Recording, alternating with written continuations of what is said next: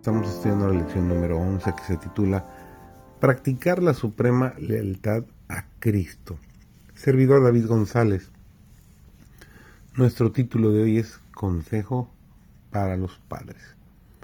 Un padre cristiano es el lazo de unión de su familia, el que lo reúne ante el trono de Dios.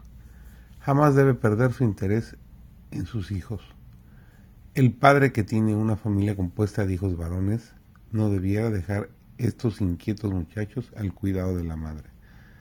Debiera ser el compañero y amigo de sus hijos. Debiera esforzarse por mantenerlos alejados de las malas compañías, haciendo todo lo que esté de su parte para conducir sus hijos a Dios.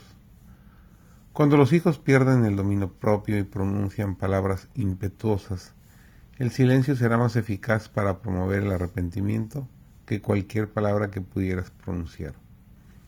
Satanás se regocija cuando los padres irritan a sus hijos con sus palabras coléricas y ásperas. Padres, no irritéis a vuestros hijos, porque no se hagan de poco ánimo, nos dice Colosenses capítulo 3, versículo 21. Que vuestra serenidad les ayude a recuperar la debida actitud mental algunos padres suscitan muchas tormentas por su falta de dominio propio, en vez de pedir bondadosamente a los niños que hagan esto o aquello. Les dan órdenes en tono de reprensión y al mismo tiempo tienen en sus labios censuras o reproches que los niños no merecieron. Padres, esta conducta para con vuestros hijos destruye su alegría y ambición. Ellos cumplen vuestras órdenes no por amor, sino porque no se atreven a obrar de otro modo. No ponen su corazón en el asunto. Les resulta un trabajo penoso en vez de un placer. Y a menudo por esto mismo se olvidan de seguir todas vuestras indicaciones, lo cual acrece vuestra irritación y empeora la situación de los niños.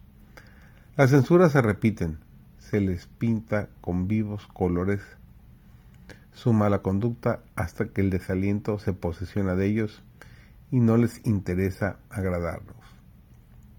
Se apodera de, de ellos un espíritu que los impulsa a decir a mí que me importa y van a buscar fuera del hogar, lejos de sus padres, el placer y deleite que no encuentran en casa.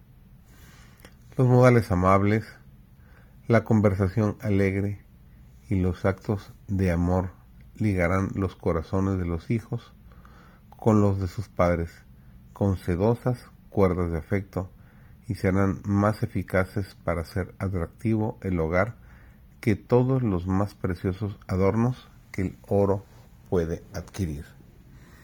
Debiera siempre cultivarse el más tierno afecto entre esposo y esposa, padres e hijos, hermanos y hermanas. Debiera evitarse toda palabra impetuosa y ni siquiera debiera notar la apariencia de falta de amor entre unos y otros. Los hijos han de respetar y reverenciar a sus padres. Y los padres han de manifestar paciencia, bondad y cariño hacia sus hijos.